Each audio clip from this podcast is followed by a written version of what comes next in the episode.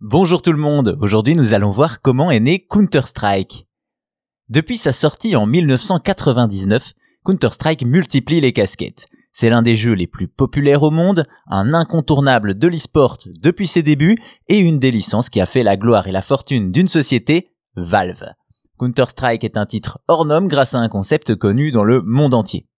Pourtant, à l'origine, Counter-Strike était un mode non officiel d'un autre grand jeu de Valve, Half-Life. Pour connaître l'histoire de ce pionnier du jeu online, il faut revenir à une époque où Internet est beaucoup plus lent et les écrans beaucoup moins plats. Nous sommes à la fin des années 90, deux étudiants se rencontrent en travaillant sur un mode pour le jeu Quake 2, il s'agit de Minley, plus connu sous le nom de Guzman, et Jess Clive.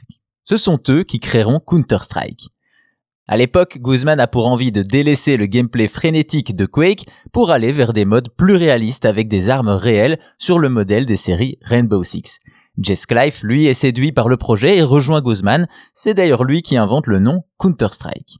La bonne nouvelle pour le duo, c'est qu'un FPS révolutionnaire vient de sortir, Half-Life. Le moteur du jeu et son kit de développement permettent de réaliser des modes, et c'est là que le travail commence pour les deux créateurs. Deux ans plus tard, en 2000, le mode Counter-Strike de Half-Life avait déjà connu 5 bêtas et un site avait été créé, ce qui a attiré encore plus de joueurs et surtout l'attention des développeurs d'Half-Life qui ont acquis les droits et engagé Gozman et Jess Clive.